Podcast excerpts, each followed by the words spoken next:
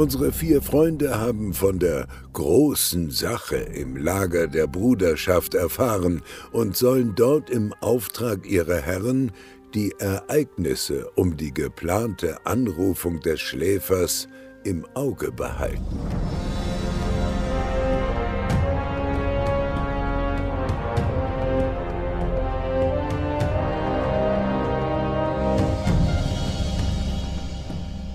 Herzlich willkommen zu unserer fünften Folge zu Gothic.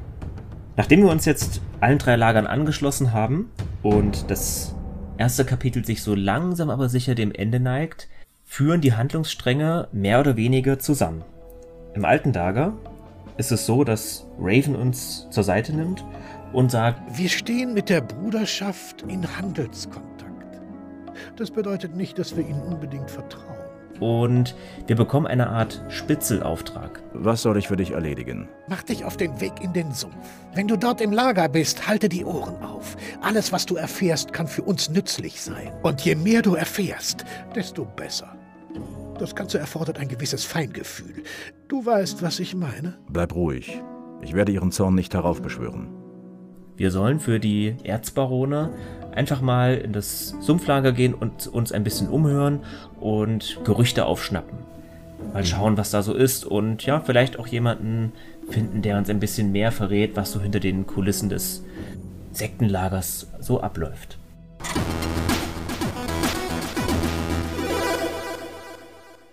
Wie läuft das nochmal in den anderen Lagern ab, beziehungsweise im neuen Lager ab, Marius? Ja, im neuen Lager als frisch gebackener Bandit ist Laris immer noch unser Ansprechpartner. Und wenn wir ihn dann fragen, ja gut, jetzt bin ich Mitglied bei euch, was soll ich tun? Dann sagt er uns erstmal, du bist jetzt ein Mitglied unserer Bande. Es steht dir frei zu tun, was du willst. Wenn du dich nützlich machen willst, geh zu Mordrak und unterstütze ihn bei der Sektensache. Das haben wir ja schon mal vorher erwähnt, dass Mordrak die Sekte etwas ausspionieren sollte, aber meinte, das wird sich schon von alleine klären. Was er dann in Wirklichkeit meinte, ist, wir müssen uns drum kümmern. Das ist auch ganz nett. Jetzt gibt es hier die Möglichkeit, dass Mordrak tot ist, entweder durch unsere Hand oder der ist auf dem Weg zum Lager gestorben dann wird Laris das ein bisschen anders ausdrücken und uns sagen, dass er, bevor er gestorben ist, eine Nachricht übermittelt hat, dass irgendeine große Sache laufen soll im Sektenlager. Und dann kriegen wir genauso die Option, halt ins Sektenlager zu gehen und rauszuspitzeln, was da so los ist. Also es ist ganz nett, dass das auch klappt, wenn Mordrak tot ist. Also das hält uns nicht auf hier. Ja, das finde ich ganz interessant, dass Laris, der ja ein Gauner par excellence ist, quasi mehr Informationen mit uns teilt als die Erzbarone. Denn die Erzbarone sagen uns wenn ich mich nicht irre, nicht explizit, dass da etwas Großes stattfinden soll, sondern es mhm. gibt erstmal nur den Auftrag, geh mal dahin, hör dich mal um, wir trauen denen nicht ganz. Ja gut, aber das spricht ja so ein bisschen für diese freien Hierarchien, dass, oh, dass wir keine haben im neuen Lager. Da ist jeder auf dem gleichen Level fast schon. Wenn man nicht unbedingt mit den Wassermagiern zu tun hat wie die Söldner, dann ist der gleichgestellt. Bandit ist Bandit. Laris ist auch nur so ein Anführungszeichen der Anführer der Banditen, sage ich mal. Denn oft wird auch einfach gesagt, wir haben gar keinen richtigen Anführer, aber wenn du jemanden brauchst, sprich mit Laris. Genau. Ja. Aber Ringo, nun erzähl doch mal, was ist denn nun los im Lager der Bruderschaft? Also das habe ich auch erst bei meiner Rückkehr mitbekommen. Korkalom hat mich ja ins alte Lager geschickt. Ich sollte die Krautlieferung abliefern.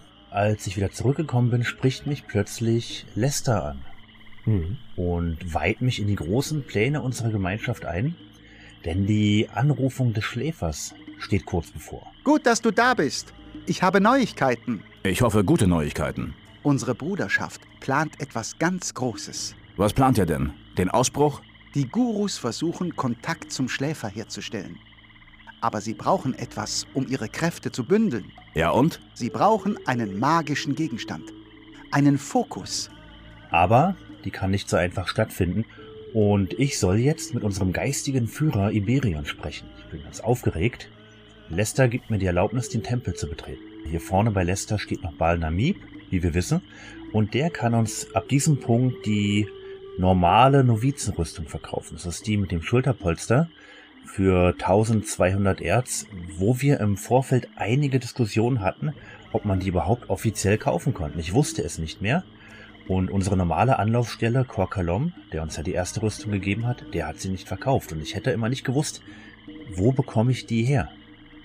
Aber ich habe es rausgefunden, ich habe es nochmal nachgespielt. Und wie gesagt, bei Baal Namib, hier vorne, kann man sich die jetzt noch kaufen, bevor man weitergeschickt wird auf seine gefährliche Reise. Ja, hier gilt ein kleines Dankeschön oder ein großes Dankeschön an Robert, einen unserer Patrons, der uns da auch ein wenig geholfen hat. Aber ich wollte es für mich verbuchen. das wäre sehr freundlich, äh, ja.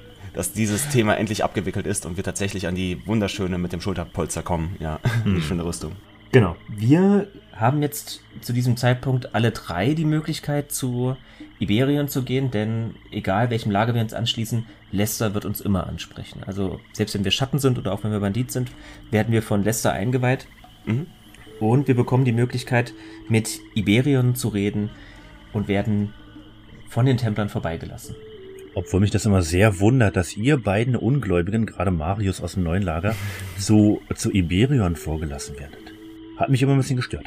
Aber das Spiel muss ja weitergehen. Das ist auch ganz witzig, denn der Tempelwache sagen wir einfach nur, Lester schickt uns. Und mhm. Lester ist ja an sich nur ein Novize, aber das scheint zu reichen. Die Wachen weisen ja direkt darauf hin, nur mit der Erlaubnis eines Gurus. Und wer schickt uns? Lester, der Novize. Aber vielleicht ist Lester das Sprachrohr von Balnamib oder so. Das wissen wir ja auch nicht so ganz. Ja, Lester sagt uns auch, dass ähm, Iberion diesen Tempel eigentlich nie verlässt. Der ist da so ein kleiner Einsiedler. Denn anscheinend ist er in diesem kalten Gemäuer dem Schlä Schläfer etwas näher. Und da habe ich mir zumindest beim ersten Mal so ein bisschen gedacht, oh, sind wir hier, ist dieser Tempel eigentlich der Eingang zum Schläfer? Geht es hier nach unten oder so weiter? Finden wir da irgendwas unterirdisch? Und deswegen fühlt er sich näher, da kann er vielleicht das Flüstern hören oder so. Aber das stellt sich dann als falsch heraus. Aber wir betreten diesen Tempel, er hat zwei Eingänge, einer links, einer rechts, und kommen in eine recht große Halle. Ein großer steinerner Raum, der ist gestützt von vier massiven Steinsäulen an den Wänden sind überall Symbole eingemeißelt, mysteriöse. Und vier Kohlebecken verströmen so ein gedämpftes Licht und auch Rauch. Vielleicht wird hier sogar Kraut direkt in den Kohlebecken aufgelöst, damit man hier immer so ein bisschen, ja, latent high ist. so, so wirkt diese, diese rauchgeschwängerte Atmosphäre hier. Ja. Ich muss hier wieder bemängeln, dass die, ähm, ja, die Beleuchtung ist zwar schön und atmosphärisch, aber hat irgendwie wieder nichts mit den vorhandenen Lichtquellen zu tun. Wir haben in der Mitte des Raumes sogar ein bisschen bläuliche Beleuchtung und ja, da ist mir völlig unklar, wo das herkommen soll. Nichtsdestotrotz, im Hintergrund sehen wir, ich fand es immer ein bisschen seltsam, er sitzt, der große geistige Führer sitzt hinter so einer Art Steinschreibtisch. Das ist ein großer Steinquader. Ja, und da lugt so ein bisschen seine Glatze hervor. Ja, er ist viel zu groß für ihn, oder? Ja, ja. Er kann nicht wirklich drüber gucken. Mhm. Und wir können uns Iberion nähern und sehen, er ist ähm, das Spiegelbild aller Sektenmitglieder. Es ist ein glatzköpfiger Mann mit Tattoos, auch im Gesicht, gekleidet in einer Guru-Robe. Aber ich habe ihn hier noch nicht angesprochen. Ich habe erstmal die drei Räume rings um ihn erkundet. Denn von seiner zentralen Position gehen drei Eingänge ab. Einer direkt hinter ihn und einer nach links und einer nach rechts. Ja, und erkundet heißt in dem Falle, wir haben die Kisten leer geräumt. ja. Denn da gibt es einiges zu finden. Das sind vor allem Tränke, Pfeile, Spruchrollen und einiges an Erz. Aber lass uns noch mal zu Iberion zurück und mit ihm sprechen. Ja, dahinter steht übrigens noch so eine Sklavin, die ihn bewedelt mit so einem großen Fächer. Ja, das würde ich gar nicht unerwähnt lassen. Er hat sogar zwei. Einmal ja. Shani, eine dunkelhäutige Schönheit, und Natalia. Beide sprechen nicht mit uns. Die bringen dann ihren typischen Satz, geh schon, du darfst nicht mit mir reden oder so ähnlich. Die sind auch noch da. Und deshalb hat er wahrscheinlich drei Räume, es passt also großartig. Ja, das ist komisch, ne? Das Banditenlager, dieses mörderische Banditenlager ist das einzige, wo wir keine Sklavinnen haben. Ja, stimmt eigentlich. Das macht ja Sinn, weil ähm, wahrscheinlich die, also die einzigen, die wahrscheinlich die Ware der Frau bekommen von der Außenwelt, ist das alte Lager. Und was ist denn die heißeste Ware innerhalb der Kolonie? Natürlich Weiblichkeit, die wahrscheinlich erstmal so nicht zum Verkauf steht und nur Iberion wird aufgrund des teuren Sumpfkrautpreises vielleicht in der Lage gewesen sein, sich diesen Luxus zu gönnen. Ja, oder vielleicht sind sie geflohen wie im Comic von Gothic? Und haben sich tatsächlich der ganzen Schläfersache ein wenig angetan. Also glauben das, das nun auch. Sein, ja. Mhm. ja, ja, ist durchaus eine Möglichkeit, wird nicht weiter erklärt. Aber gut, Fabian, wir wollten Iberion ansprechen. Sei gegrüßt, Meister Iberion. Und hier passiert etwas Überraschendes. Denn ähnlich wie bei Baal Thyon, der sofort eine Vision von uns hatte, als wir ihm den Traumruf aushändigten, meint Iberion uns zu erkennen. Er ist überrascht, uns zu sehen. Und das, obwohl wir uns nie getroffen haben. Ach, du kommst mir bekannt vor. Unmöglich. Wir haben uns noch nie gesehen. Und ich dachte. Er verwirft diesen Gedanken wieder und ja, wir bieten ihm ehrfürchtig unsere Dienste an. Nun gut. Was willst du? Mir kam zu Ohren, du suchst etwas. Das ist richtig. Wir brauchen einen magischen Fokus. Was hat es mit dem Fokus auf sich? Es ist ein magischer Gegenstand, der unsere geistigen Kräfte vereinigen wird. Es handelt sich dabei um einen der fünf Fokussteine, den die Magier zum Errichten der Barriere benutzt haben. Er erklärt uns, dass er einen sogenannten magischen Fokus sucht. Er hat bereits den Novizen Nyras drauf angesetzt, er sollte ihn holen, kam bisher jedoch nicht zurück. Wir haben den Novizen Nyras losgeschickt, um den Fokus zu holen. Doch er ist bisher nicht zurückgekehrt. Du könntest für mich nachsehen, was passiert ist. Genau. Zur Erklärung, die Fokussteine, das sind jene Magie-Katalysatoren, so möchte ich die mal nennen, die mhm. genutzt wurden, um die Barriere zu erschaffen. Das sieht man auch im Intro ganz kurz, als Xardas, ich vermute, das ist Xardas und nicht Saturas, ähm, hm. davon berichtet, wie die Barriere erschaffen wurde. Und da sieht man auch, dass sie die Fokussteine in die Luft halten und die Magie vermutlich durch diesen Fokusstein hindurch wirken, um sie zu verstärken. Und für die Anrufung ist eben so ein Fokusstein nötig, um die geistige Energie der Sektenmitglieder zu bündeln. Ja, Iberion begründet das wie alles andere auch, dass er eine Vision darüber hatte, dass er diesen Fokusstein für die Anrufung braucht. Mhm. Bei ihm läuft alles über Visionen. Das funktioniert da sehr gut. Alle bekommen Visionen von den Dingen, die sie zu tun haben.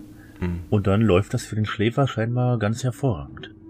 In einer Vision sah ich, dass wir uns die Kraft eines Fokus zunutze machen müssen. War wohl eine ziemlich spannende Vision. Meine Vision war ein Zeichen vom Schläfer. Mit dem Fokus können wir ihn erreichen. Wo soll ich suchen? Wenn du das Lager verlässt, wende dich nach rechts und steige hinauf zur großen Klippe.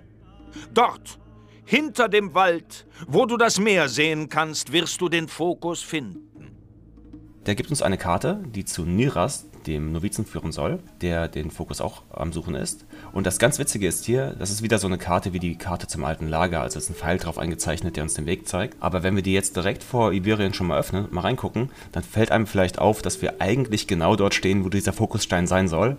Das liegt natürlich daran, wie Iberien auch erklärt, dass das auf einem Plateau über uns sein soll.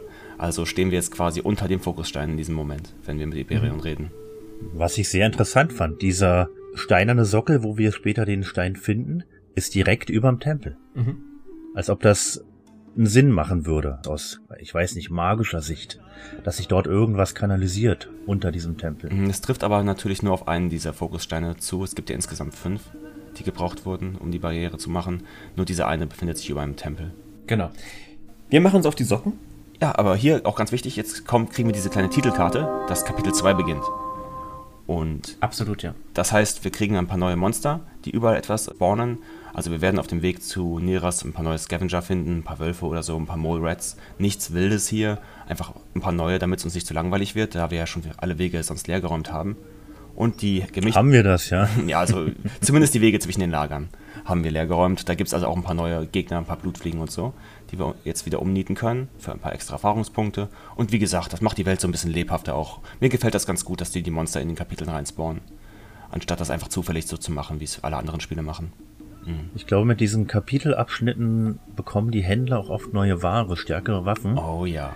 Oder auch mit äh, unserem Aufstieg in den jeweiligen Lagern. Ja, mhm. es ist die Kapitelauswahl, die darüber entscheidet.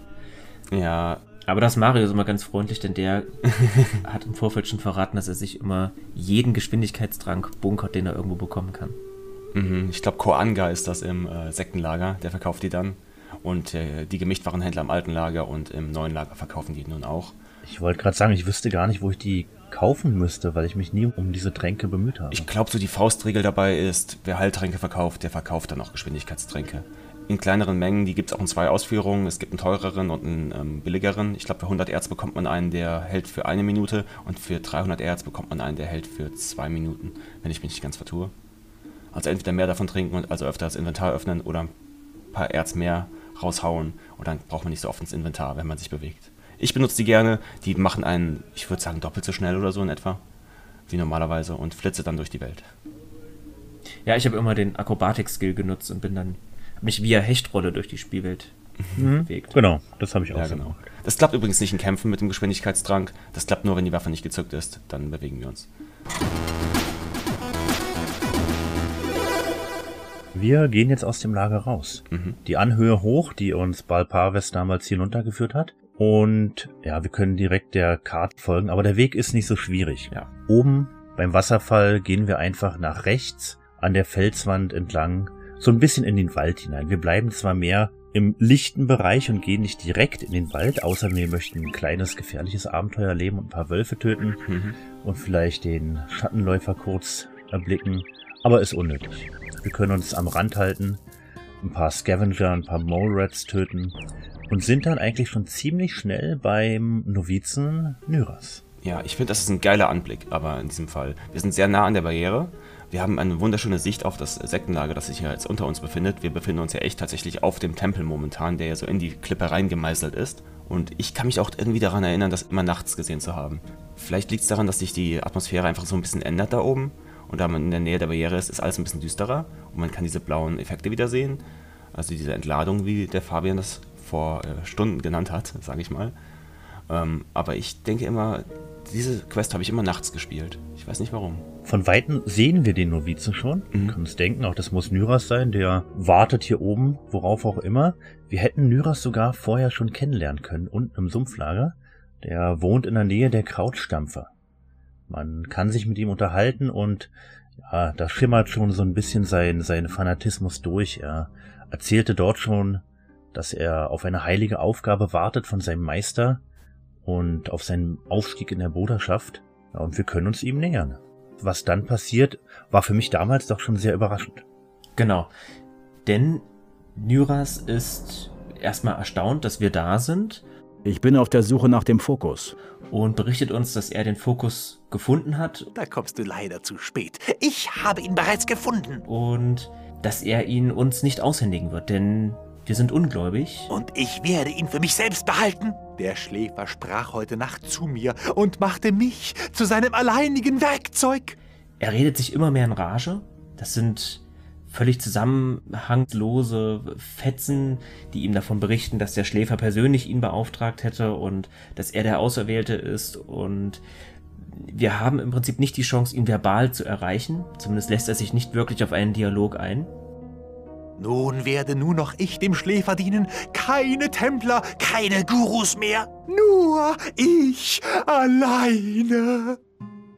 Das führt dann so weit, dass das Gespräch darin gipfelt, dass Nyras uns angreift und der Meinung ist, wir sind, stehen der Sache im Weg und versucht uns aus dem Weg zu räumen. Stirb! Und damit hatte ich eben gar nicht gerechnet. Ja, man kann ihn natürlich, wenn man das weiß, im Vorfeld mit Pfeil und Bogen töten. Man kann ihn im Kampf niederschlagen und ihm den Fokus abnehmen und seine Waffe und was er sonst noch so dabei hat. Man muss ihn nicht unbedingt töten. Nee, da reagiert leider keiner drauf, ja. Ja, er hat uns angegriffen und vielleicht hat er es auch verdient, aber naja, er ist halt verwirrt von der Stimme des Schläfers. Also man muss ihn hier nicht umbringen. Doch, muss man. Nee, der läuft, der läuft dann weg, ne? Da bin ich mir gar nicht sicher. Ich glaube, der bleibt für alle Zeiten hier oben stehen und wartet auf irgendeinen Trigger, dass wir nochmal vorbeikommen oder so. Und ihm nochmal verprügeln. ja, Nein, ich habe ihn getötet. Wer mich angreift, der muss mit der Konsequenz leben. Hab mich natürlich mit dem Fokus und seiner Waffe. Wie heißt denn diese Waffe? Ist das so eine Stahlzunge oder wie heißt die so nochmal? eine, ja genau, stimmt. Das ist so eine, so eine Keule. Genau, ja. das- könnte Stahlzunge heißen. Äh, bewaffnet. Das ist zu diesem Zeitpunkt gar keine schlechte Waffe. Fabian, welchen Weg hast du genommen zurück? Bist du gelaufen? Willst du mich jetzt darauf ansprechen, ob ich in den Sumpf gesprungen bin? Ja, ich spring immer von oben runter ins Meer und schwimme zurück. Ist wesentlich kürzer. Ja, ähm, habe ich auch schon probiert. Ähm, hab beim ersten Mal aber vergessen zu speichern und musste den ganzen Weg und die ganze Quest nochmal machen. Ah, Aber das kann man erwähnen, klar. Das ist tatsächlich eine, eine legitime Möglichkeit, um den Weg ein bisschen abzukürzen. Mhm. Würde sich Marius auch Geschwindigkeitstränke sparen. Das, Genau. das ist vollkommen richtig, aber ich habe ja genug Erz. Wir können jetzt aber schon so einen Blick auf den Fokusstein noch werfen im Inventar. Das ist halt so ein kleiner Kristall. Ja. Ähm, so ein etwas rund, runder, länglicher Kristall. genau, mit sechs oder acht Seiten, Mhm. so, so eine Art Zylinder. Ja, dann bringen wir den mal zu Iberion.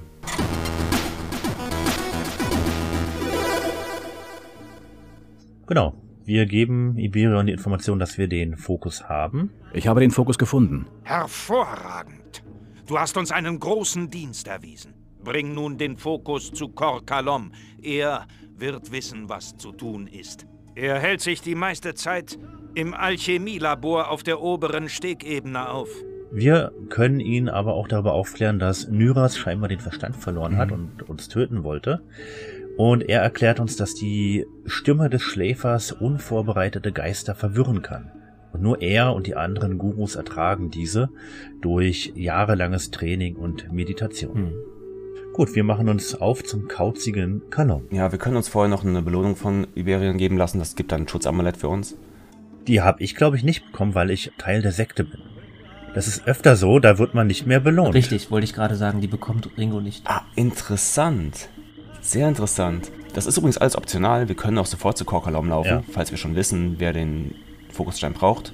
Dann kriegen wir natürlich keine Belohnung und können da auch nicht das mit Neros abklären, ähm, mit Iberion. Aber ja, das lässt sich überspringen. Das ist schön in Gothic. Wir werden später noch auf die Suche nach einem Buch geschickt. Falls wir das schon vorher eingesteckt haben, dann müssen wir nicht erst dahin gehen und dann spawnt das für uns, sondern man kann sowas schon im Vorfeld erledigen und einfach Teile der Quest dann überspringen und die Leute reagieren auch sofort darauf. Das funktioniert in Gothic richtig gut eigentlich.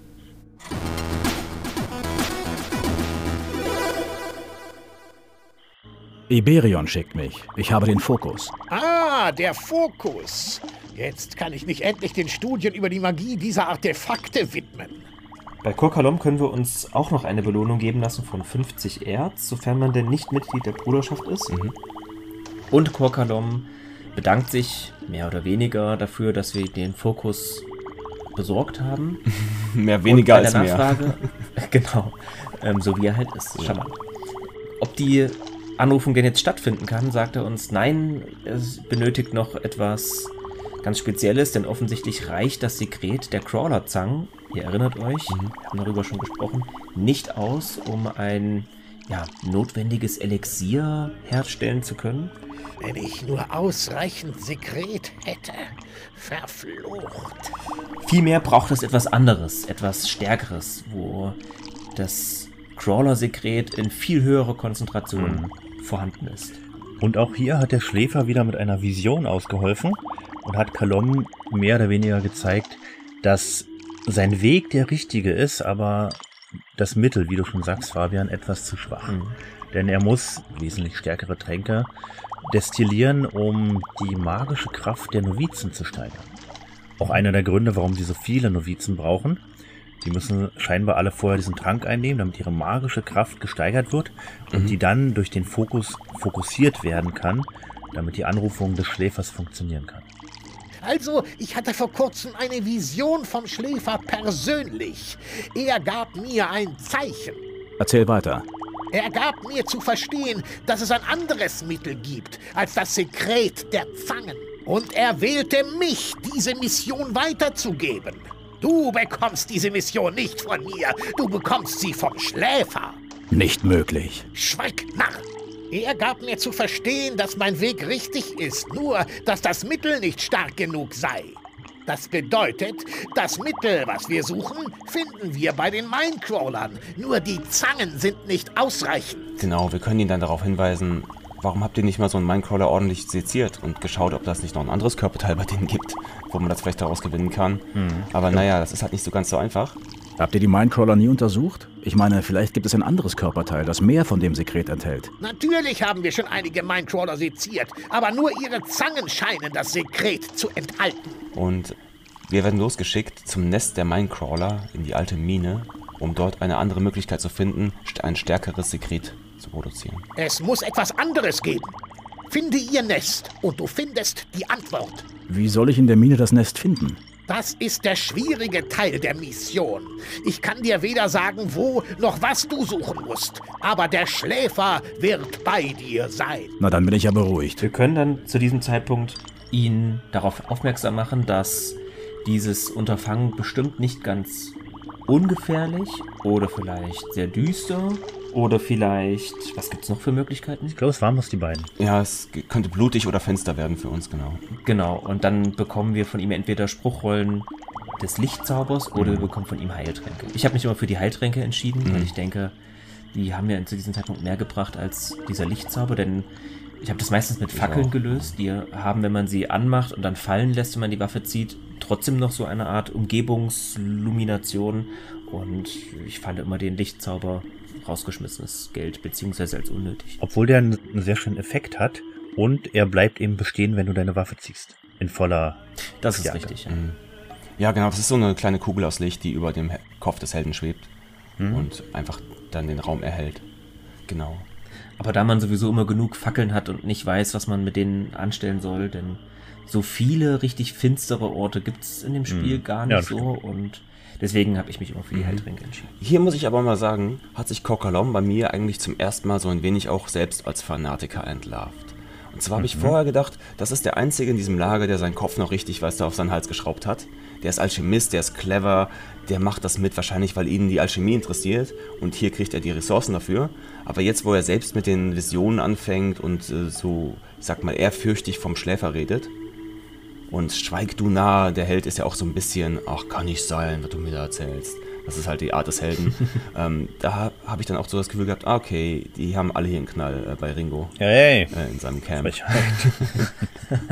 Der Held hat so eine wunderbar zynische und auch sarkastische Art und Weise auf geistigen Überschwung zu reagieren, so möchte ich das mal nennen. Und das zieht sich auch ganz wunderbar durch, zumindest die ersten beiden Teile von Gothic.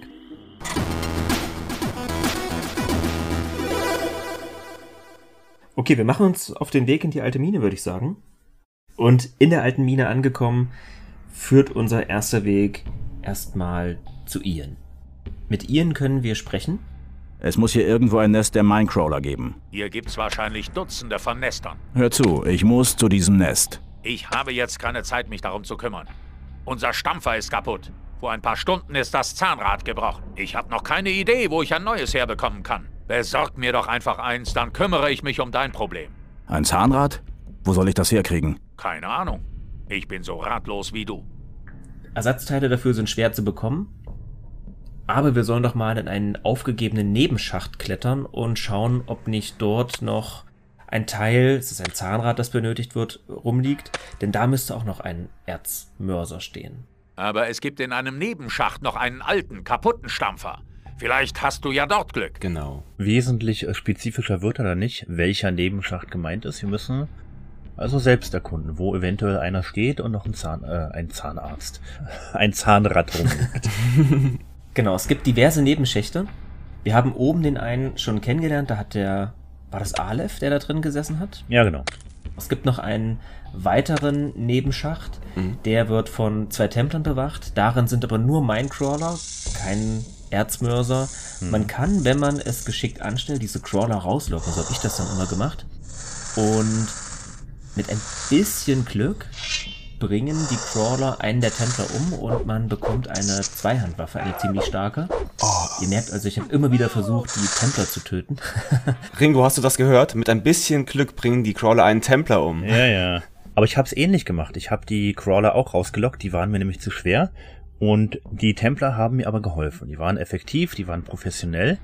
Und plötzlich ist einer die Schlucht hinter ihm runtergestürzt. Also sie sind nicht getötet worden von den Minecrawlern, sondern einer von denen ist wirklich runtergefallen. Fand Ja. ich ja überaus witzig. Und dann hatte ich das Schwert auch. genau. Ja, genau. Das lag auch daran, dass wir beim ersten Besuch in der alten Mine einfach diesen Minecrawler nicht wirklich gewachsen waren. Jetzt sollten wir das aber schon sein, denn sonst haben wir ein Problem. Die, die sollten, in, sag- ich sag mal, ein, zwei, drei Hieben sollten die jetzt eigentlich ähm, am Boden liegen. Mit unseren Nahkampfwaffen. Sonst könnte es gleich problematisch werden. Aber einer der beiden Templer hat einen Eigennamen, und zwar Gorna Bar. Hm. Und der erzählt uns, wenn er wüsste, wo das Nest wäre, hätten sie es schon längst ausgerottet. Und ihn sollten wir uns auch noch merken, den brauchen wir nachher noch. Genau. Worauf ich eigentlich hinaus will, ist, dass es in diesem Nebenschacht, vor dem wir gerade stehen und der gerade mit Hilfe der Templer gesäubert wurde, da gibt es noch ein, zwei Schätze zu finden. Das ist ein Ring. Ich bin mir nicht mehr ganz sicher. Ich glaube, es ist ein Flammenschutzring. Ja, genau. Hm? Und sonst gibt es aber in diesem Nebenschacht nicht mehr zu finden. Also gehen wir noch eine Etage weiter tiefer und da gibt es einen deutlich größeren Nebenschacht. Der wird auch von einem Gardisten bewacht. Und der weist uns auch darauf hin, dass dahinter nur Minecrawler kommen und sagt auch, dass dieser Nebenschacht aufgegeben wurde. Und das ist ein Indiz, dass das vielleicht der Ort ist, an dem wir suchen sollen. Genau. Und ja, das stimmt, das ist ein Gardist, der da bewacht. Da wird man auch nochmal auf diese fragile Allianz hingewiesen zwischen dem alten Lager und dem Sektenlager in der alten Mine. Denn die mhm. Sektenlagerleute, die interessiert ja wirklich nur das Sekret der Minecrawler, zumindest bis jetzt, bis wir was Besseres suchen. Und dann kommt das natürlich den Leuten der alten Mine und dem alten Lager ganz gelegen, dass da ein paar Templer rumstehen mit großen Schwertern, die sich auskennen, wie man so einen Minecrawler äh, umhaut. Denn die greifen ja oft genug die Butler an. Das sind willkommene Werkzeuge. Genau, richtig. Und echte Profis. Was man vielleicht auch noch erwähnen sollte oder erwähnen kann, in den Schächten, in denen sich die Crawler ausgebreitet haben, ist so ein organisches Geflecht an den Wänden. Vielleicht so ein bisschen. Speichel, als ob die da anfangen, ihr, ihren, ihr Nest zu bauen mhm. und sich eben fortzupflanzen. Das wären ja immer mehr. Genau. Sieht ein bisschen aus wie so ein grob texturiertes Spinnennetz mhm. vielleicht, mhm. so in der Art. Ähm, aber ja, du hast recht. Ähm, man hat so ein bisschen das Gefühl, die Crawler richten sich ein und man bekommt auch ein Gefühl dafür, wie wohl die Mine aussehe, wenn sie komplett in Crawler Hand hm, wäre. Genau. Ja, ich, ich, vielleicht weben die sowas. Es, es sind ja eine Art Insekten, riesige Insekten, diese Crawler, genau. Genau, wir gehen diesen Nebenschacht hinein und da führt auch, der Weg, der hineinführt, ist gar nicht unbedingt lang. Wir sehen sofort, er mündet in einen kleinen Kessel und in diesem Kessel steht genau dieser beschriebene Erzstampfer, Erzmörser, wie auch immer.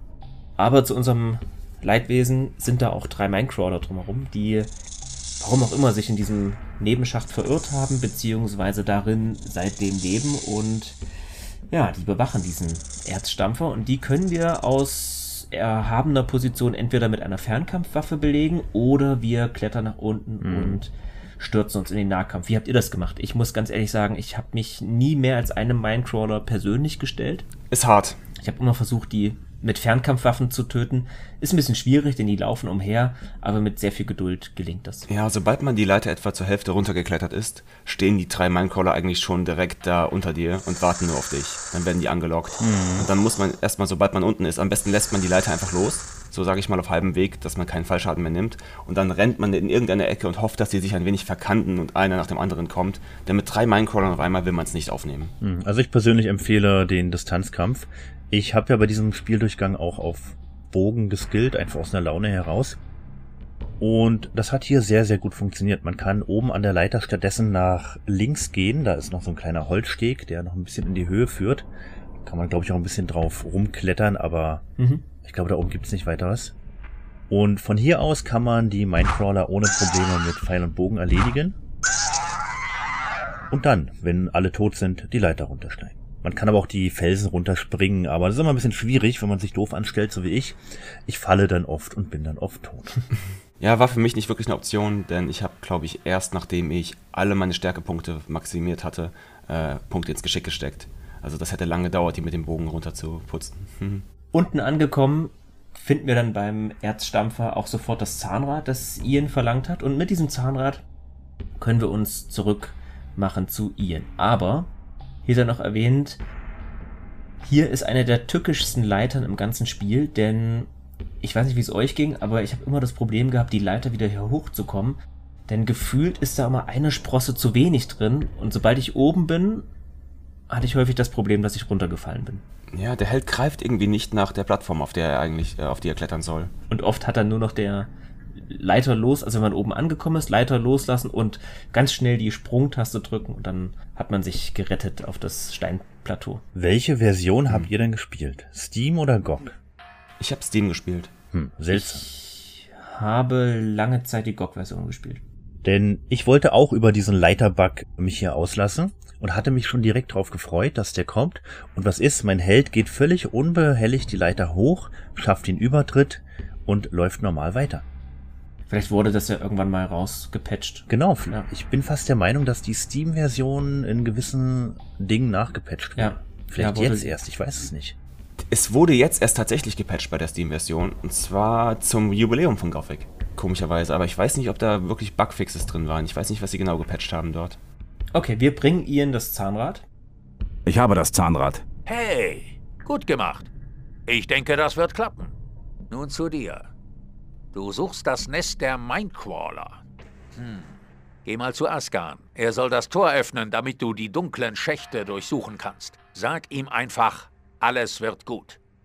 Dann wird er wissen, dass ich die Erlaubnis gegeben habe. Und fragen ihn, ob das jetzt alles war, was er von uns haben möchte und ob er uns nun seinen Segen gibt, um tiefer in der Mine vordringen zu können. Ja, genau. Wir suchen ja das Nest der Minecrawler.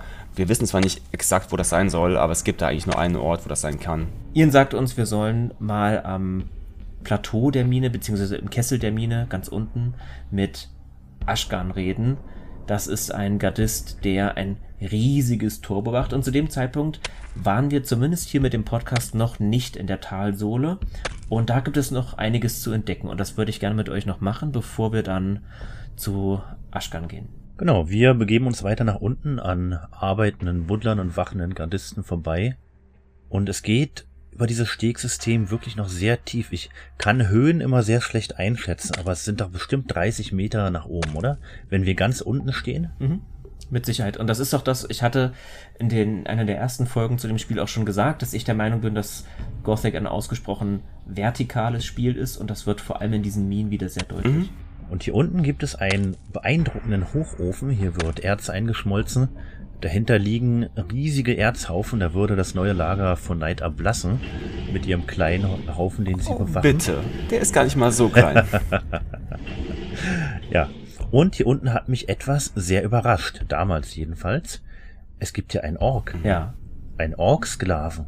Richtig. Richtig, das alte Lager hat es geschafft, einen Ork gefangen zu nehmen, denn es braucht auch irgendwo starke Manneskraft oder, oder Muskelkraft, um, genau in diesem Fall orkische Kraft, um große Brocken des Erzes zu zerkleinern, zu zermörsern, zu zerstoßen, denn wir dürfen ja nicht vergessen, Erz ist in der Kolonie Zahlungsmittel und viele Gegenstände kosten 100 Erz, 50 Erz. Ja, und nun schlepp mal 50 große Erzbrocken rum, also werden diese Erzbrocken vermutlich ein bisschen kleiner sein, zumindest so Kieselsteingröße, mutmaße ich jetzt einfach mal so. Und der Ork sorgt dafür, dass er diese großen Erzbrocken zerstößt, zermörsert, sodass sie in handliche Nuggets zerlegt werden. Ja, glaubt ihr, die werden dann alle abgewogen und so weiter, bevor sie zusammengeschmolzen werden zu nicht unbedingt, aber mit Sicherheit haben sie eine, eine, ungefähr einheitliche Größe, damit sie wirklich als Zahlungsmittel funktionieren können. Ja, genau. Der, und der Ork läuft halt im Kreis und bedient halt ein Funktionieren dieser Stampfer. Also genauso was, was wir eben gesehen haben. Nur diesmal ist er noch intakt, abgesehen davon, dass natürlich das Zahnrad eine Weile nicht funktioniert hat. Und ich weiß nicht, Ringo, du hattest mal irgendwas erwähnt zwischendurch, also im Vorfeld dieser Episode, dass der Ork Pause macht, wenn das Zahnrad nicht da ist. Ähm, ja, also dieser eine Ork hier vorne, der bedient ja eine große Mahlmaschine. Das sind zwei riesige Mühlensteine, die er in so einer Vorrichtung im Kreis dreht. Der andere Ork ist, wenn wir von hier aus von, vom Hochofen nach rechts gehen, dort ist der kaputte Stampfer und dort ist noch ein weiterer Ork und wenn wir das Zahnrad noch nicht bei Ian abgegeben haben und hier runtergehen, dann sehen wir wirklich, dass dieser Ork sitzt und wartet. Denn der Stampfer ist oh, wirklich nettes kaputt. Detail. Genau, es gibt hier in der Bodenebene mehrere NPCs. Einer davon ist Viper. Den erkennen wir daran, dass er so eine Art rote Schürze trägt. Der steht vor dem Hochofen. Und Viper ist mehr oder weniger nicht relevant. Er hat nur einen Eigennamen und wir bekommen von ihm ein bisschen Lore geliefert, ähm, dass das Erz eingeschmolzen wird oder zumindest ein Teil des Erzes und was es auch mit diesen Orks auf sich hat. Ansonsten stehen da unten auch noch eine Menge Templer rum. Drei, sind nur drei an der Zwei mit Eigennamen, der andere ist ein generischer Templer. Und auch die sind wie Gorna Bar und sein Kollege wartend in der Dinge, die da folgen und sammeln fleißig Sumpfkrautsekret. Es gibt hier unten noch zwei weitere Nebenschächte, die können wir uns angucken. Und das sollte man auch tun, denn da gibt es ordentlich was zu finden. In dem einen sind natürlich beide mit Minecrawlern übersät und in dem einen gibt es eine Waffe, eine Nahkampfwaffe. Das ist der sogenannte Steinbrecher. Das ist so eine Art Streitkolben, auch zum jetzigen Zeitpunkt eine ganz passable Waffe, jedoch mit vergleichsweise geringer Reichweite. Und da ist auch wieder ein wunderbares Environmental Storytelling Element drin, denn wahrscheinlich war das jetzt sogar doppelt gemoppelt, aber diesen Streitkolben finden wir nämlich bei einem Skelett, das von einem Stein erschlagen ist. Und man kann sich da wunderbar vorstellen, wie dieser Mensch, der da erschlagen wurde, vielleicht weggerannt ist, weil es von der Decke gerieselt hat und dann kam dieser Riesensteinbrocken und hat ihn zermatscht. Mhm. Und im anderen Bereich gibt es ebenfalls eine Waffe und noch einen Ring zu finden. Das ist ein sogenannter Knochenbogen und ein Ring der Geschicklichkeit. Der Knochenbogen ist zu diesem Zeitpunkt auch eine ganz nützliche Waffe, aber wir bekommen bald einen stärkeren Bogen, beziehungsweise es gibt auch die Möglichkeit, dass man zu diesem Zeitpunkt schon einen stärkeren Bogen besitzt. Hm. Ja, hatte ich auch. Ja, genau. Man kann natürlich auch schon vorher hingehen, bevor wir äh, zum zweiten Mal in die alte Mine gehen. Das kann man schon beim ersten Besuch alles erledigen. Und da ist ja. natürlich die Kombination aus Geschicklichkeitsring und Bogen sehr willkommen. Denn möglicherweise haben wir noch nicht genug Geschicklichkeitspunkte, um den überhaupt zu benutzen. Aber vielleicht mit dem Ring.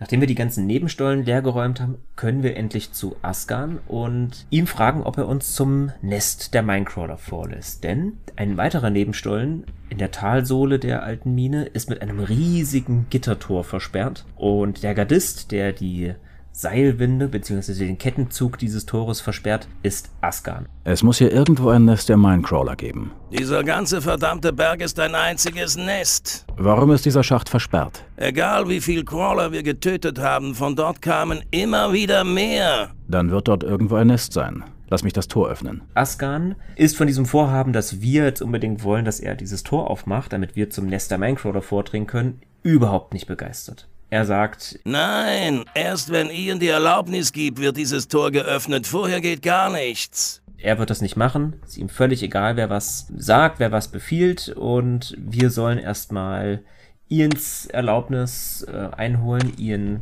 Erlaubnis haben wir schon. Der Code dafür ist. Alles wird gut. Und einen schönen Gruß von Ian. Na gut, wenn Ian die Verantwortung übernimmt. Aber nur unter einer Bedingung. Spuck's aus. Was für eine Bedingung? Aber Askan sagt, das reicht mir nicht. Ähm, ich will hier nicht alleine stehen, Junge, wenn das Tor aufgeht und die Minecrawler herausströmen. Wahrscheinlich traut uns Askan nicht so ganz mit unseren Pommesärmchen, unserer Schattenkluft, unserer Banditenkleidung oder der Novizenrobe. Sondern er möchte auch, dass wir ein paar kampferprobte Templer davon überzeugen, dass sie uns im Kampf beistehen. Besorge erstmal zwei bis drei Templer zur Verstärkung. Ich will nicht alleine hier stehen, falls die Crawler aus dem Schacht kommen. Ja, genau. Das fand ich erstmal ein bisschen komisch, dass er nicht nach Gardisten fragt. Aber das haben wir uns eigentlich eben schon selbst äh, beantwortet, diese Frage danach. Mhm. Denn klar, hier in der Mine werden die Templer respektiert als Krieger gegen die Minecrawler. Genau. Also möchte er tatsächlich Templer haben. Wir können keine Gardisten anhauen und fragen, ob die uns helfen, wenn das Tor geöffnet wird, sondern wir brauchen genau. zwei, drei Templer. In Frage kommen alle Templer, die einen Eigennamen haben. Das sind die beiden Templer, die in der Talsohle stehen, aber wir können auch Gornabar, den Ringo vorhin schon erwähnt hat, ansprechen und die kommen auch alle drei bereitwillig mit. Naja, nicht ganz. Der Gorner Witte will einen Heiltrank haben, sonst macht er nicht mit, aber. Aber den kriegt er. Den kriegt er, den darf er haben, ja. genau. Und dann laufen die so langsam zum Tor hinüber. Mhm. Meistens wartet man dann als Spieler in diesem Moment und setzt so diese Jeopardy-Melodie ein. Mhm bis alle da sind. Aber wenn denn dann alle versammelt sind. Alle Vorbereitungen sind getroffen. Das Tor kann geöffnet werden. Auch seine Bedingung erfüllt. Es sind genügend Templer vorhanden. Ian hat sein grünes Licht gegeben. Und Askan sagt uns, okay. In Ordnung. Dann öffne du den Schacht. Der Tanz kann beginnen. Wir bringen uns schon mal in Stellung. Das machen wir dann auch. Und nachdem wir das Tor geöffnet haben, strömen auch schon die Minecrawler heraus und es kommt zum ersten schönen blutigen Gefecht zwischen den Kreaturen der Finsternis und unseren Kriegern.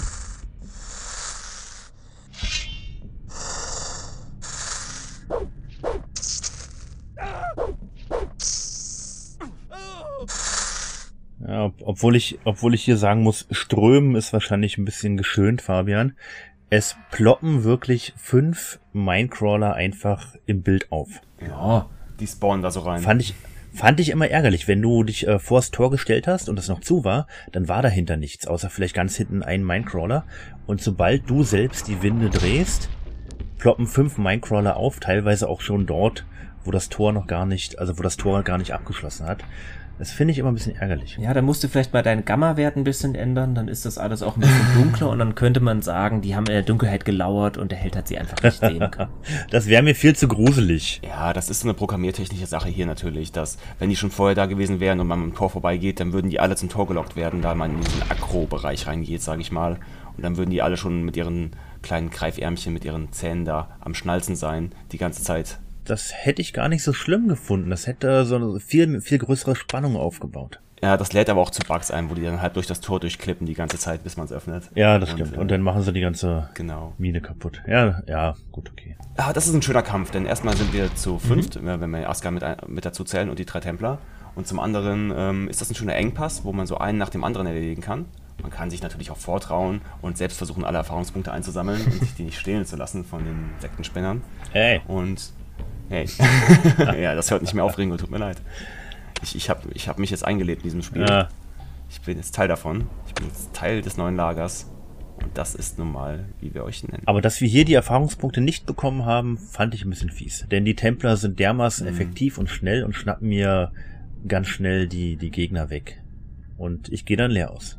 Ich muss sagen, bei meinem ersten Spieldurchgängen war ich vielleicht noch nicht ganz vorbereitet auf diese Gegner, die jetzt kommen und war noch ein bisschen schwach auf der Brust. Deswegen war mir das zu dem Zeitpunkt damals egal.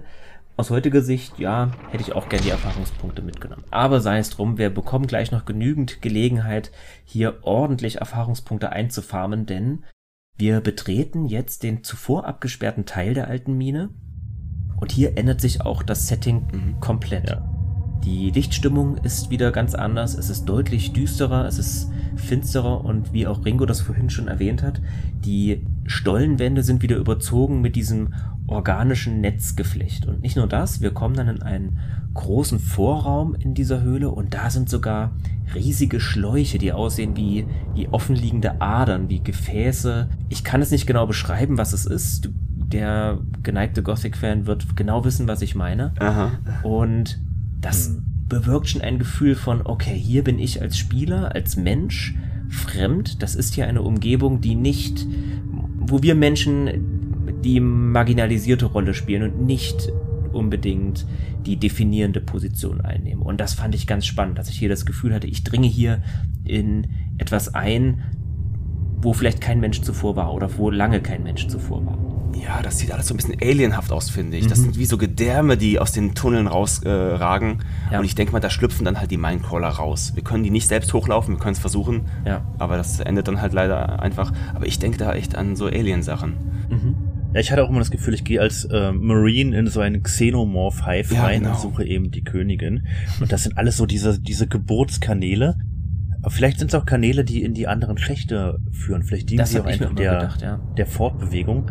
Denn die Königin selbst legt ja die Eier. Ich weiß nicht, inwiefern das mit diesen Kanälen zu tun haben soll. Vielleicht sind das so Brutstätten, ähm, so eine Richtung. Nachdem die geschlüpft sind, werden die dann noch eine Weile, während sie ganz klein sind, die Minecrawler, ähm, mit irgendwelchen Nahrungsmitteln versorgt oder so. Dass sie die Eier von der, von der Königin wegholen und in diese Kanäle reinlegen und die dort reifen. Ah, okay, das ist durchaus, ja, nachvollziehbar. Ja, genau. Das kann sein. Vielleicht schlüpfen die dann dort, ja. Ja, aber Fabian, wie du schon sagst, die, die, ähm, hier ändert sich vieles in diesen Schächten. Die Soundkulisse wird auch wesentlich sparsamer.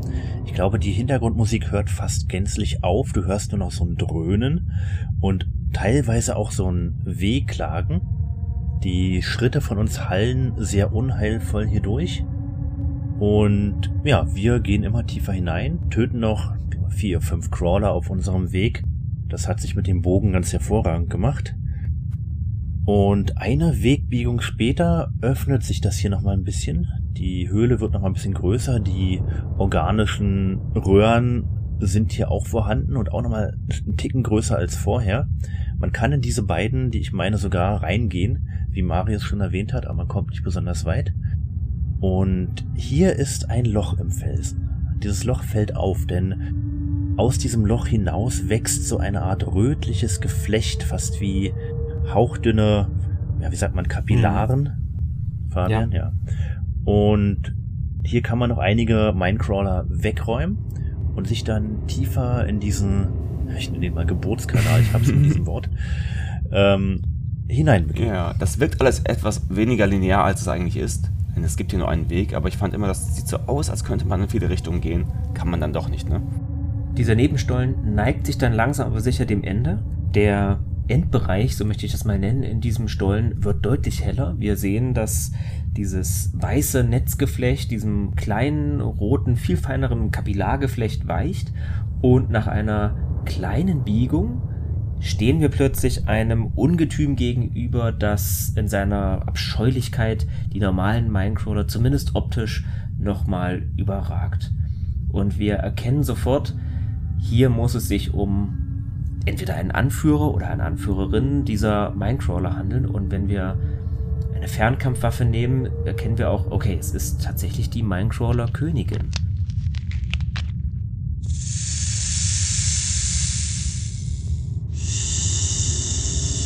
Die ist, um ein bisschen zu beschreiben, die Minecrawler, das haben wir glaube ich noch gar nicht getan, das sind so eine Art Riesenameisen, während die Minecrawler-Königin eine durchaus fette, schlauchartige Erscheinung hat, aber ähnlich wie ja, vielleicht eine Gottesanbeterin, so eine Art Krallen nach vorne hat, so Fanggreifarme hat.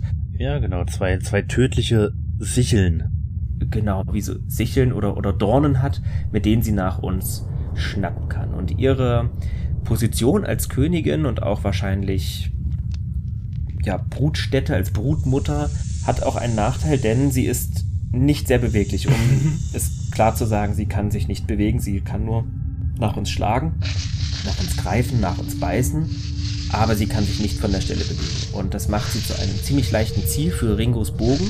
Mhm. Und nach ein paar Pfeilen oder Magie oder auch, wenn wir es mit den Nahkampfwaffen clever anstellen, können wir sie dann auch legen und wir bekommen saftige Erfahrungspunkte gut geschrieben. Aber ich, ich muss sagen, ein paar Pfeile sind ein bisschen untertrieben. Je nachdem, wie gut du ausgebildet bist und wie sehr du kritische Treffer landen kannst, können das auch schon mal 200 Pfeile sein. Denn wirklich Schaden macht jeder einzelne Pfeil nicht, sondern nur, wenn du einen kritischen Treffer landest. Aber auch als Nahkämpfer ist diese Königin nicht unbedingt ein Problem, denn gerade auf der zweiten oder dritten Ausbaustufe deines Nahkampflevels kannst du ja mit den Links-Rechts-Tasten oder mit den AD-Tasten so schnell hin und her fuchteln mit deiner Waffe, dass du jedes Mal ihre Angriffsanimation unterbrichst. Also an sich ist es wirklich schade, dass diese Königin sich nicht bewegen konnte, denn dann wäre sie ein richtiger Endboss oder Zwischenboss gewesen. So ist sie leider keine Herausforderung ich fand das gar nicht so schlimm, denn für mich hat es immer erklärt, warum die Minecrawler so aggressiv sind. Sie sind deswegen so aggressiv, weil sie genau wissen, dass ihre Brutmutter ungeschützt ist, dass sie sich nicht so gut verteidigen kann wie sie und das müssen sie eben kompensieren durch ihre angriffslustige Haltung. Aber die Königin ist tot, lange lebe die Bruderschaft man sollte definitiv die Eier mitnehmen, die rings um die Königin verteilt sind. Die hat's ja aus ihrem fetten Legedarm rausgedrückt. Und macht bitte nicht den Fehler, nehmt nur eins mit. Das ist mir passiert. Das ist nämlich viel zu wenig. Dann müsst ihr nochmal zurück. Und den Rest kann man hervorragend verkaufen. Ich glaube für 100 Erz pro Ei. Ja, da liegen sieben Stück rum. Man braucht drei mindestens. Genau, das machen wir. Wir nehmen alle Eier mit so viel wie der Held in seinem magischen Inventar äh, transportieren kann. Meinst du, der hat so einen Eierkarton dabei für die Eier, damit die nicht kaputt gehen auf dem Weg? Genau.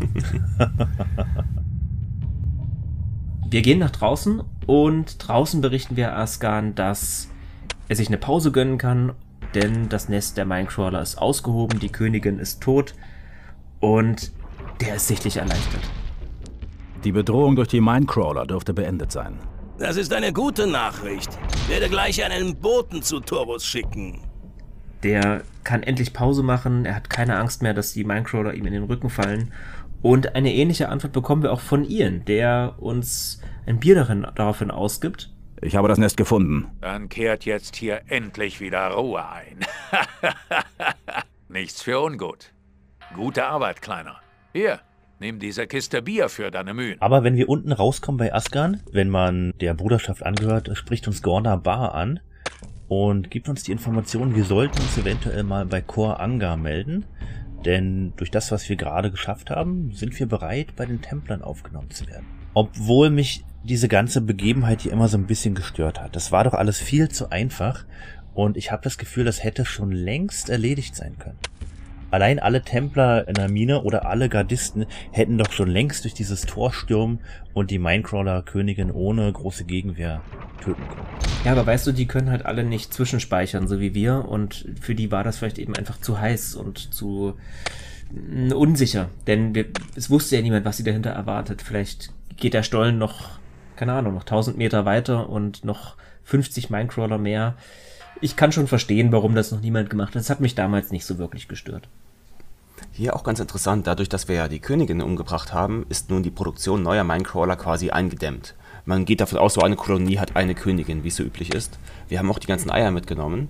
Das heißt ja eigentlich, das muss jetzt funktionieren mit den Eiern und mit den restlichen Zangen, die die Bruderschaft hat, denn sonst gibt es nichts Neues mehr, was die Crawler angeht erstmal.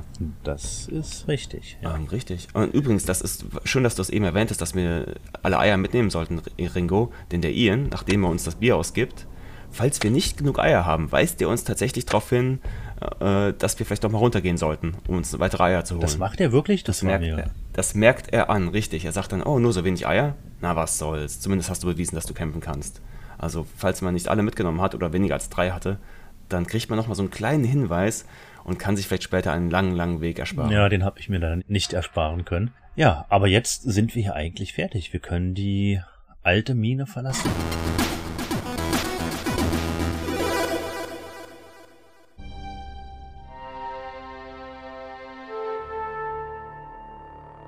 Als Mitglied des alten Lagers bekommt man oben bei Drake auch nochmal den Hinweis, dass wir uns eigentlich dafür qualifiziert haben, in die Reihen der Gardisten aufgenommen zu werden, zumindest wenn es nach Drake geht. Und wir sollten doch mal im alten Lager vorbeigehen und denen dort berichten, was wir hier geschaffen haben.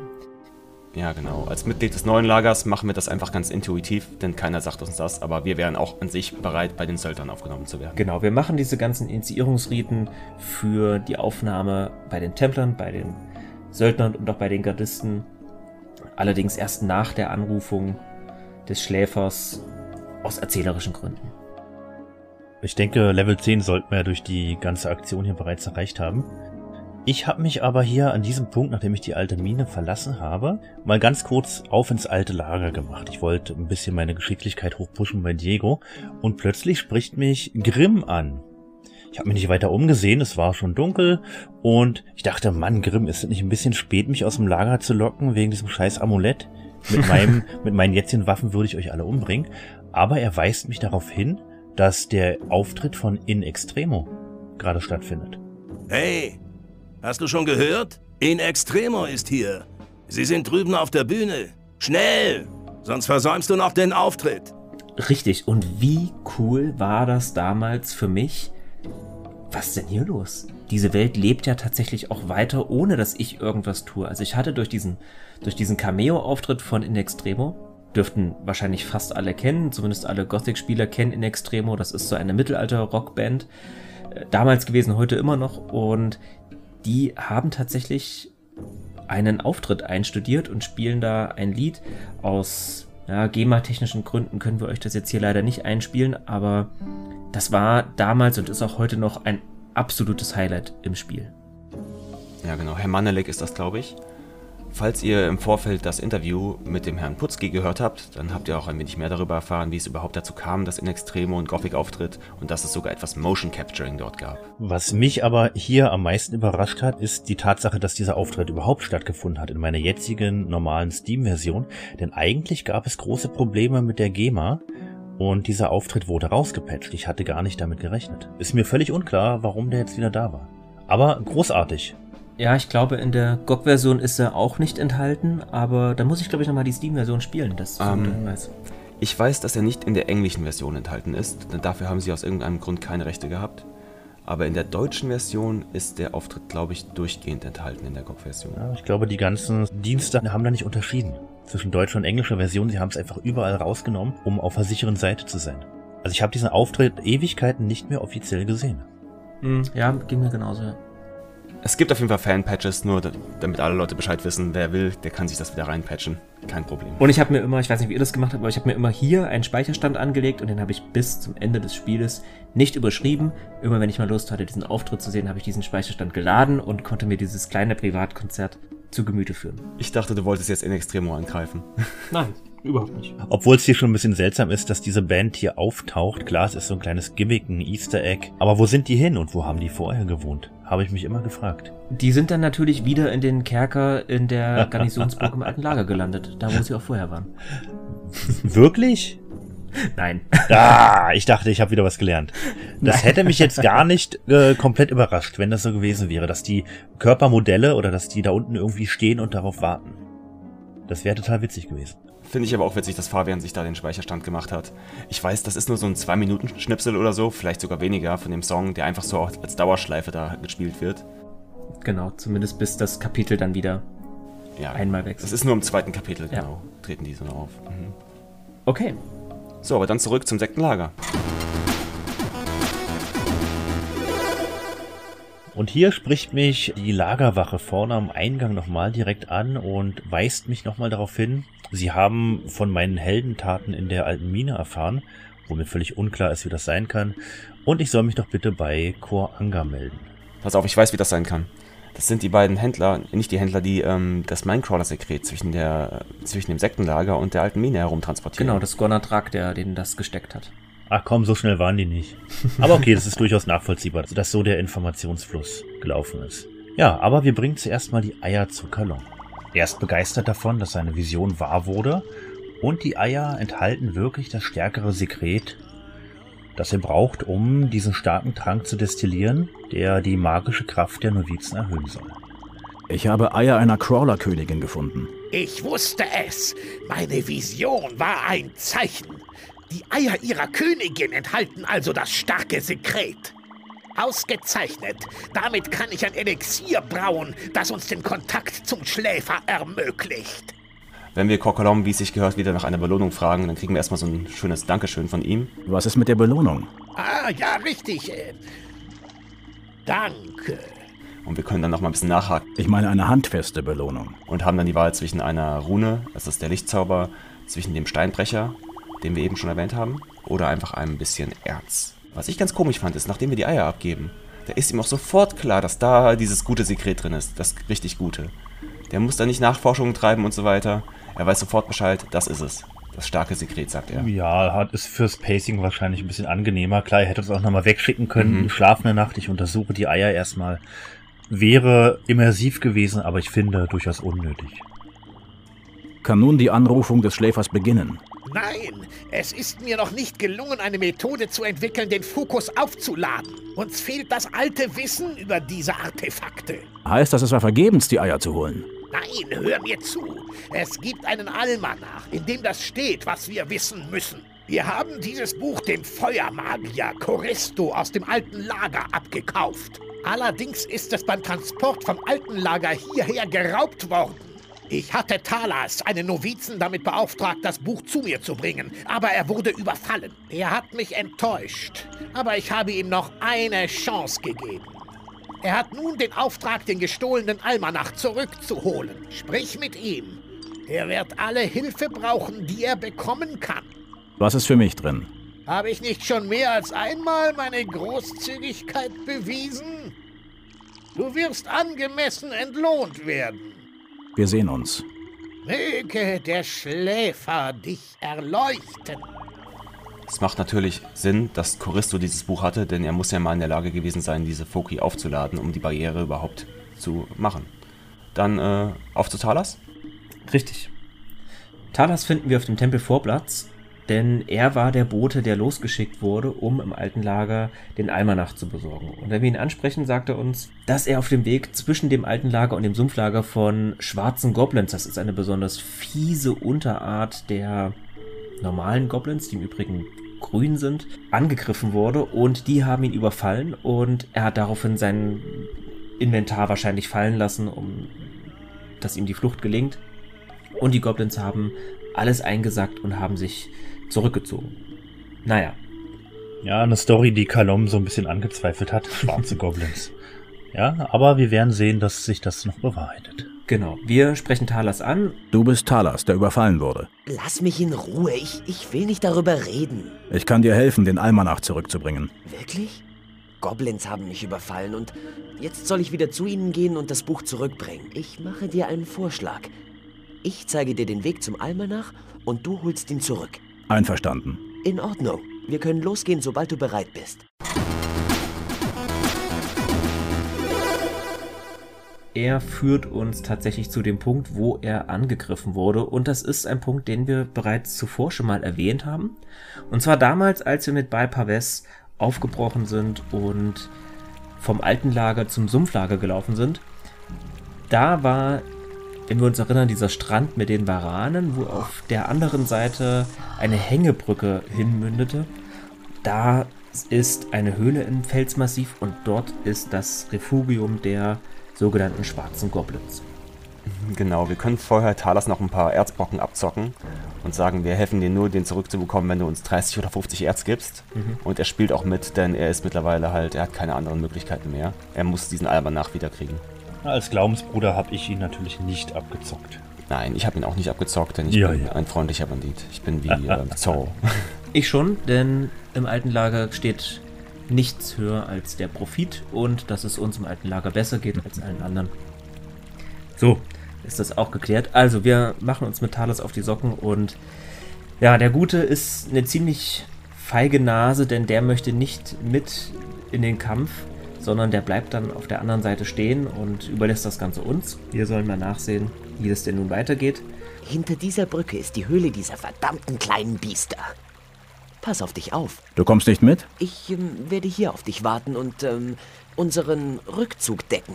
Und auf der anderen Seite der Hängebrücke wartet auch schon ein ganzes Rudel voller schwarzer Goblins. Und die haben im Gegensatz zu ihren grünen Pendant die Eigenschaft, dass sie deutlich mehr einstecken können und auch deutlich mehr Schaden austeilen können. Und wie auch die normalen Goblins haben sie die Eigenschaft, dass sie um uns herum laufen. Also wir sehen wieder hier, die Gegner verhalten sich alle ein bisschen anders.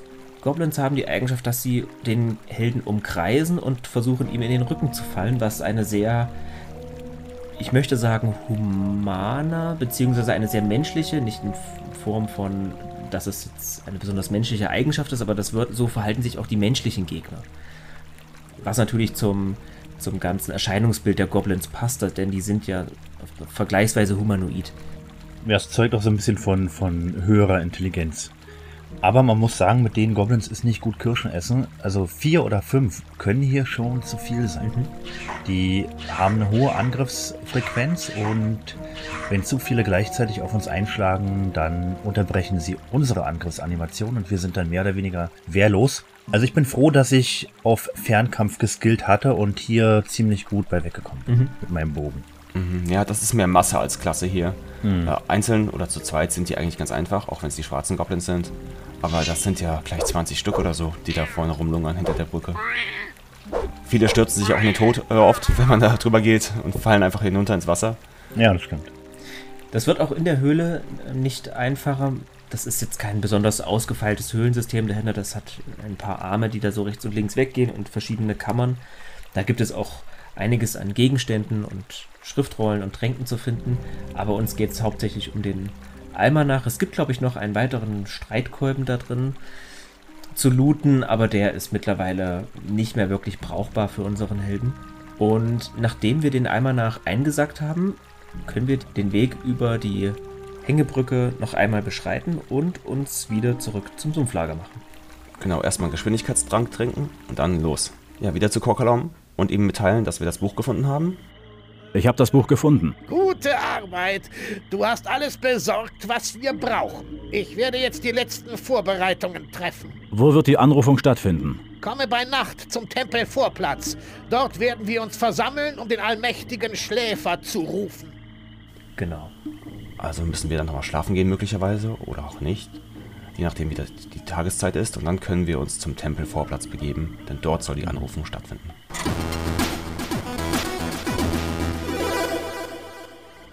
Und wenn wir dann uns nachts dem Tempelplatz nähern, sehen wir, dort haben sich eine Menge Novizen versammelt. Wahrscheinlich alle unter dem Einfluss von Kaloms Crawler Elixier. Und oben auf dem Podest bei der großen Steintreppe stehen Iberion, Kor Anga und Kor Kalom.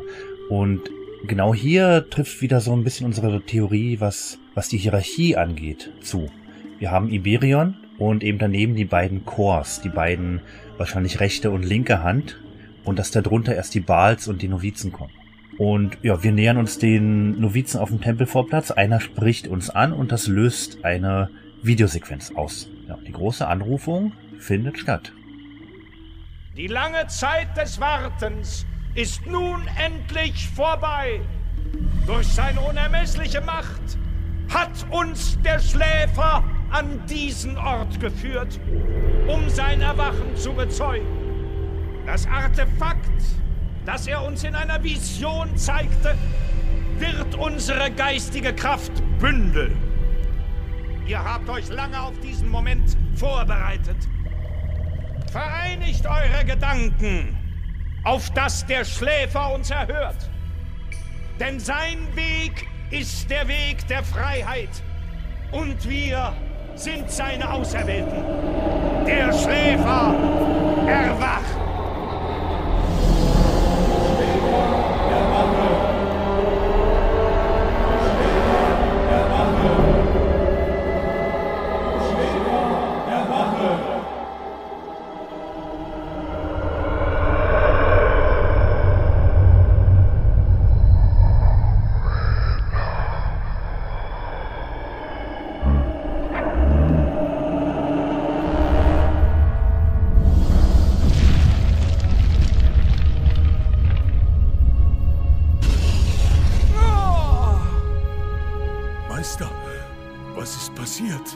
Meister, was ist geschehen? War es der Weg in die Freiheit? Genau, er wollte uns den Weg in die Freiheit zeigen. Ja, was ist damit?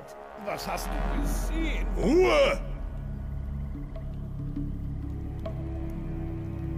Klar ist, der Weg in die Freiheit führt über die Orks. Der Schläfer hat uns einen Ort gezeigt und den müssen wir finden. Nicht weit von hier ist der Eingang zu einer Orkhöhle. Dort fangen wir an zu suchen. Der Schläfer ist mit uns. Was soll das heißen? Sollen wir gegen diese Monster kämpfen? Euch hat der Schläfer nicht zum Kämpfen berufen. Ihr Novizen könnt für uns beten.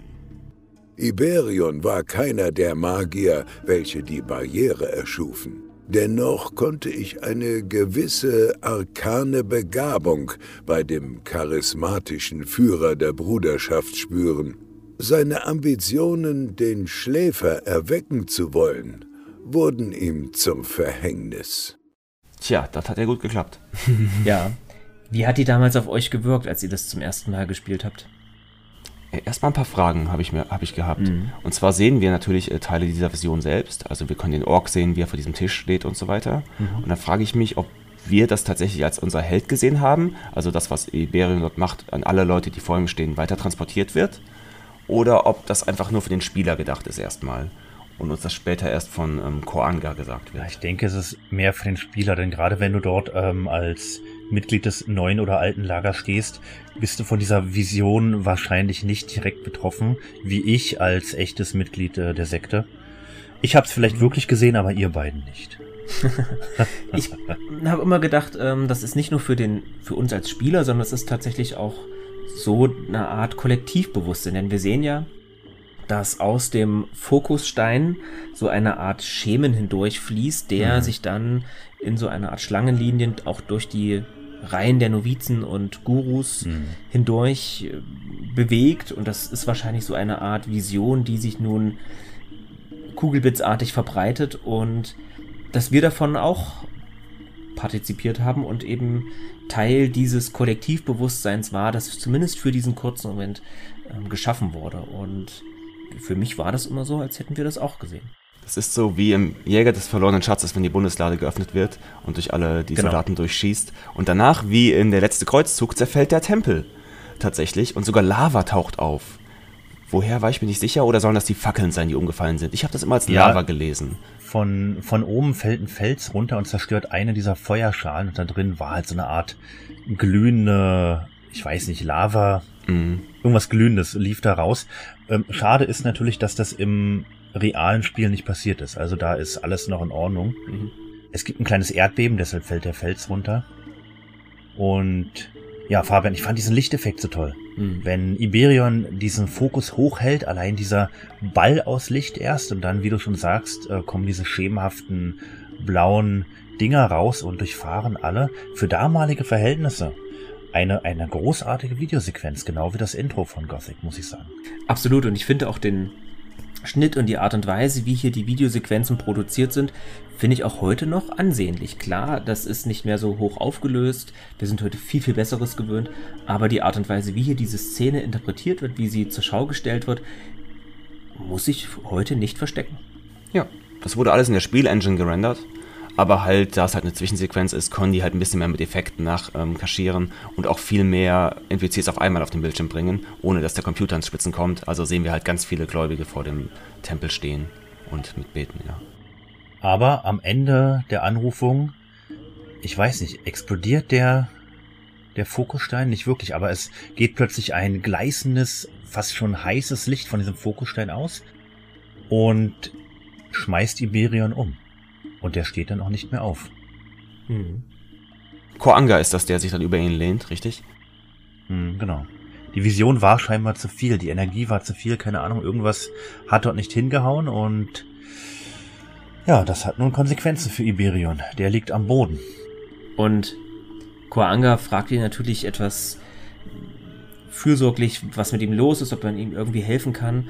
Und da sehen wir schon, dass es da auch innerhalb der der Sekte eine Art Machtgerange gibt, denn während sich Kor Anga eher unterstützend um seinen Führer kümmert, ist Kor Kalom eher verächtlich und steht daneben und fragt mhm. ein wenig suffisant, was ist denn los, Meister? Ähm, seid ihr, hat es euch nicht gefallen, was ihr gesehen habt oder, oder sowas? Also er versucht zumindest, es kommt zumindest so eine Art Suffisanz und vielleicht auch Schadenfreude äh, bei Kor Kalom durch, dass er mhm. vielleicht insgeheim schon immer der Meinung war, dass Iberion, dass er viel fähiger ist als Iberion. Das habe ich da zumindest immer hineingelesen. Das habe ich auch immer rausgehört aus dieser. Ja, Ehrgeiz. Ja, bin ich ganz deiner Meinung, Fabian. Würde ich auch so unterschreiben. Für den Fall, dass der Held diese Vision nicht sehen könnte, da waren wir uns ja nicht ganz einig, sagt uns aber auch dann Koranga noch. Die Vision war sehr verschwommen und gab mehr Rätsel auf, als dass sie uns Antworten brachte. Aber eines war klar. Man konnte einen Ork in einer Höhle erkennen. Es gibt eine alte, verlassene Kultstätte der Orks, ganz hier in der Nähe. Früher haben dort die Orks ihre Verstorbenen beigesetzt.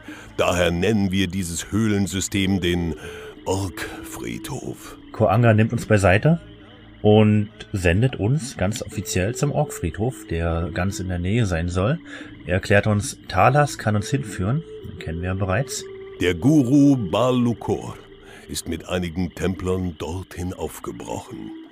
Vielleicht finden wir dort etwas, das uns hilft, die Vision besser zu verstehen. Ich brauche jemanden, der dort nach dem Rechten sieht und mir von der Situation berichtet. Warum gehst du nicht selber? Du bist doch der Anführer der Templer.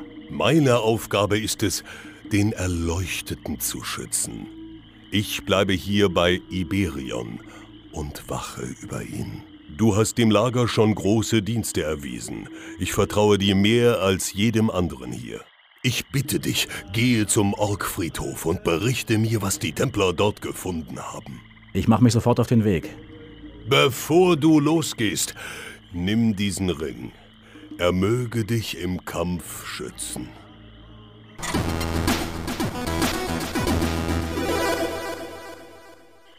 Damit beginnt auch offiziell das dritte Kapitel. Und wir mhm. kriegen wieder eine Titelkarte. Das heißt für uns, wir machen hier einen kleinen Stopp, aber auch einen kleinen Einriss, denn wir können ja alle noch in unseren jeweiligen Gilden aufsteigen. Das haben wir ja schon erwähnt. Mhm. Also besuchen wir nochmal die Burg im alten Lager. Wir besuchen ähm, Chor Anga. Chor Anga befördert mich hier ganz offiziell zum Templer. Ich möchte Templer werden. Die Zeit ist gekommen, da du aufgenommen wirst. Du solltest eins wissen. Templer zu sein bedeutet nicht nur gut kämpfen zu können und das Lager zu beschützen.